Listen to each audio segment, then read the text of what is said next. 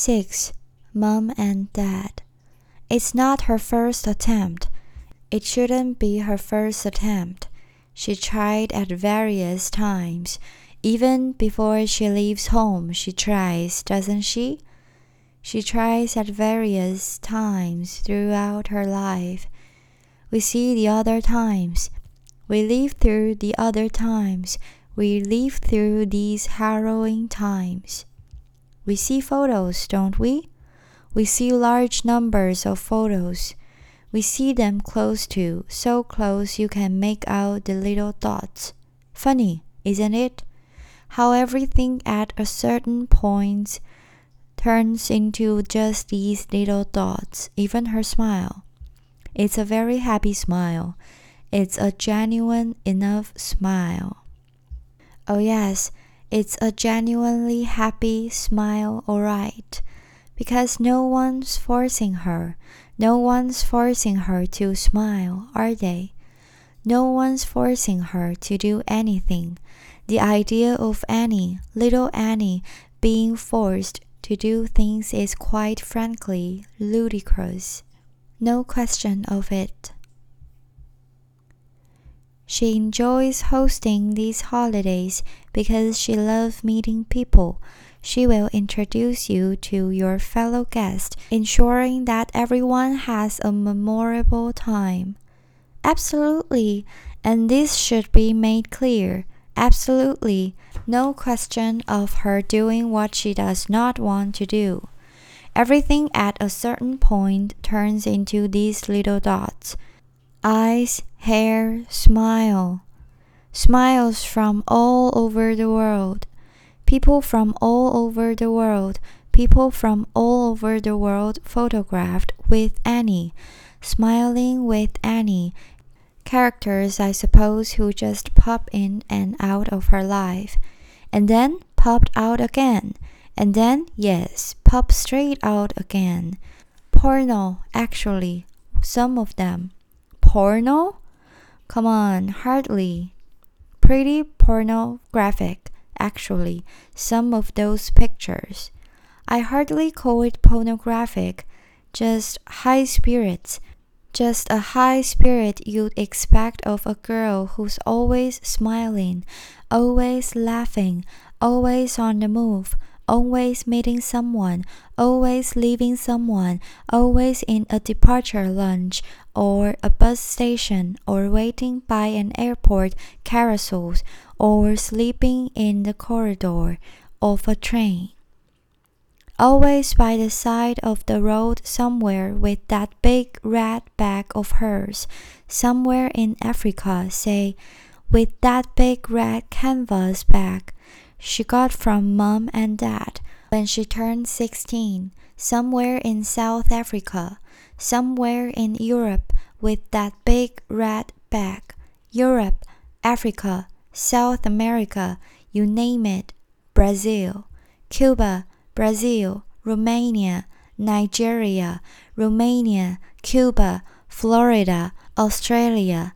That's right, Australia, New Zealand, the Philippines, Morocco, Algeria, Tunisia, the Sahara Desert, the Kalahari Desert, the foothills of the Himalayas, the foothills of the Alps.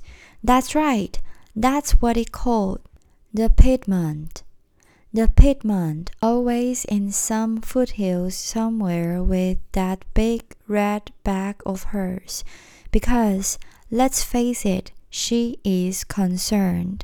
Well, of course, she's concerned. We can see that she's concerned. You only have to see her fox example in those photos, the way she's rubbing shoulders with the poor. She's not afraid in those photos to rub shoulders with the poor. Pictures of her in slums with the smiling slum dwellers. Pict- pictures of her on hillsides with the smiling hill dwellers.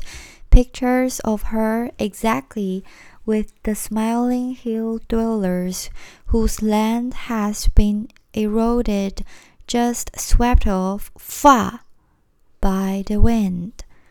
and on rubbish dumps. Pictures of Annie on rubbish dumps next to smiling people actually living on the dumps, actually living right there on the dumps with their children. Whole families of gypsies, or whatever they are, are apparently living, that's right, right there on the dumps. What is not, and this is perhaps how it differs from those previous attempts. What it's not is a cry for help. It's quite clear that her mind's made up. It's not a cry for help. It's very important to establish that, wouldn't you agree? From the outset, it's very important to establish that no one could have helped her out at that point. No one could have helped her, not her mom, not her dad, and certainly none of her so called friends. She would have wanted help. Help is the last thing she would have wanted. She enjoys spending lots of time with guests and gets a feeling of great satisfaction when everyone is having a good time. She says there are lots of hugs at the station when it's time to go home, with holiday makers waving and calling out, See you next time from the train window. Some of the strange things she says, some of the strange things she says to her mom and dad as a child, I feel like a screen. I feel like a screen. She's lying there, isn't she? With the tube in her poor thin arm, looking terribly pale, whiter in fact than the pillow. Like a TV screen, she says, where everything from the front looks real and alive, but round the back there's just dust and few wires. Dust and a few wires, her imagination. She says She's not a real character, not a real character like you get in a book or on TV, but a lack of character, an absence, she calls it, doesn't she, of character? An absence of character, whatever that means. Then she wants to be a terrorist, doesn't she? That's right. She comes down one night to the kitchen with those big earnest eyes of hers and tells her mom and dad she wants to be a terrorist. The looks on their faces. She wants her little own room and a gun and a list of names, targets, a list, that's right, of so called targets and their photographs. She wants to kill one a week, then come back to the little room and drink Earl Grey tea. That's right. It has to be Earl Grey, and it has to be one a week. Her poor mom and dad are horrified. They absolutely don't know how to take this. They've never bought Earl Grey tea in their lives. She liked to act like a machine, wouldn't she? Act. She'd like to be a machine. Sometimes she spends days on end, whole days on end, pretending to be a television or a car, a car or a television, an automatic pistol or a treadle sewing machine. She is an excellent singles host and loves to take people on guided walks a sewing machine, the things she comes out with. Then, of course, she's off round the world. One minute it's Africa, the next it's South Africa or Europe, somewhere in Europe.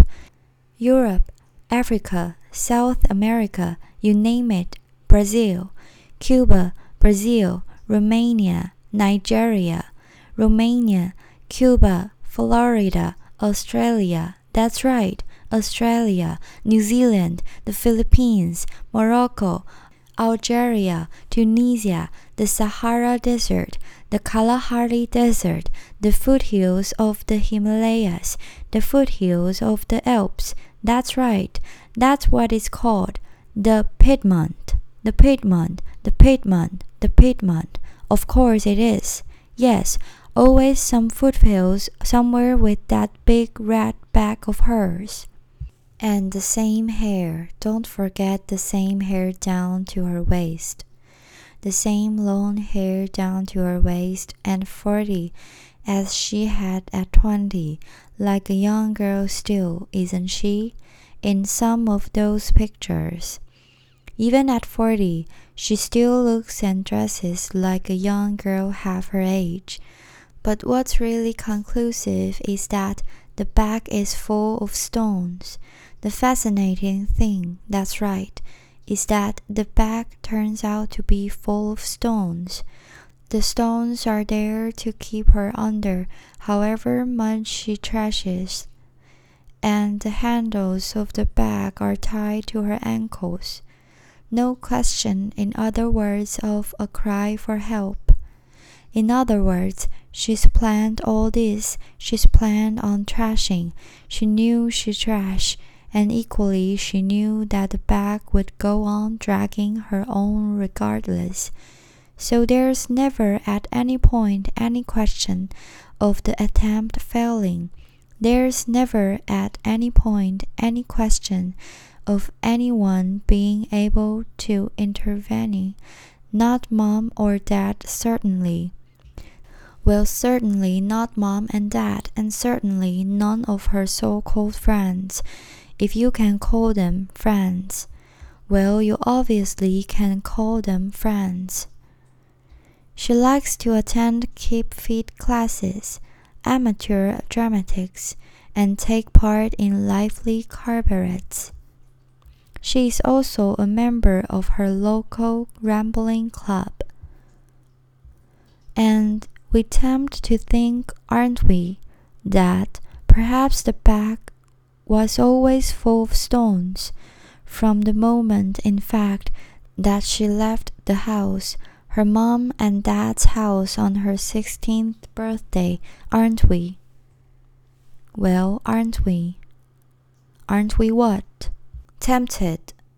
Tempted to imagine that maybe the bag was always full of stones from that very first day from the moment she went down her mom and dad's path and closed her mom and dad's gate and caught the bus, that the red bag in the photographs is full of stones, that on the trucks and trains and mules she used to climb up mountains, and on the dumps and slums and hillside and cobble renaissance piazzas, the bag is full of stones, and in the refugees' camps where she posed at their request next to the stick like dying, just as she posed apparently without a murmur beside the Olympic swimming pools of paunchy billionaires.